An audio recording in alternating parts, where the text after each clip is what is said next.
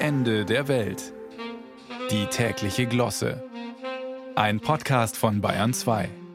Wie jedes Jahr zur Reisesaison können wir auch heuer wieder aus dem touristischen Kompetenzzentrum der Bundesregierung auf Westerland einige bahnbrechende Innovationen melden. Sollten Sie von dieser unseren Einrichtung noch nichts gehört haben, so liegt es zweifellos daran, dass Bund und Länder unzählige Kompetenzzentren, Sonderbeauftragte und Berater beschäftigen. Wir werden Sie aber jetzt gleich derart von unserer segensreichen Einrichtung überzeugen, dass Sie uns nie wieder vergessen werden. In diesem Jahr ist es uns gelungen, die fulminante Digitaloffensive mit grundlegenden Erfordernissen der Gesundheitspolitik zu einem neuen Höhepunkt weiterzuentwickeln. Die modernen Sicherheitsscanner an den Flughäfen sind jetzt mit der elektronischen Gesundheitskarte verbunden.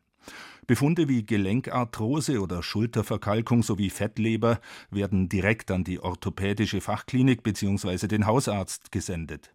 Auch die kurze manuelle Diagnostik vor Ort ist meistens in der Flughafengebühr inbegriffen.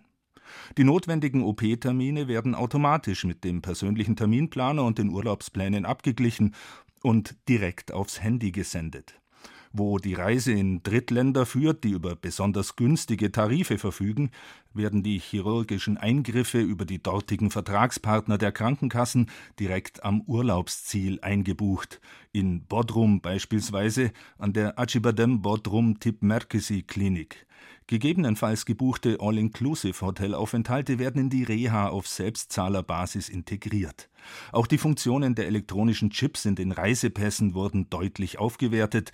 Sie enthalten jetzt nicht nur die biometrischen Daten, sondern speichern sämtliche Gesundheits- und Bewegungswerte. Mithilfe einer KI werden die zurückgelegten Schritte bei der Stadtbesichtigung in Relation zu den grundlegenden Gesundheitsdaten direkt in einen Kalorienwert umgerechnet.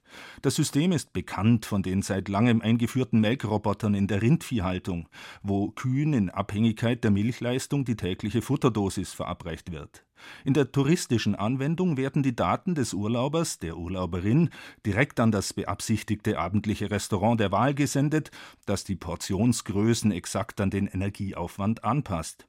Sollten während der Tagesbesichtigung besonders viele Kirchentreppen oder Trümmerreste im archäologischen Bezirk einen Mehraufwand ans Gehen verursachen, gibt es auch einen Nachtisch.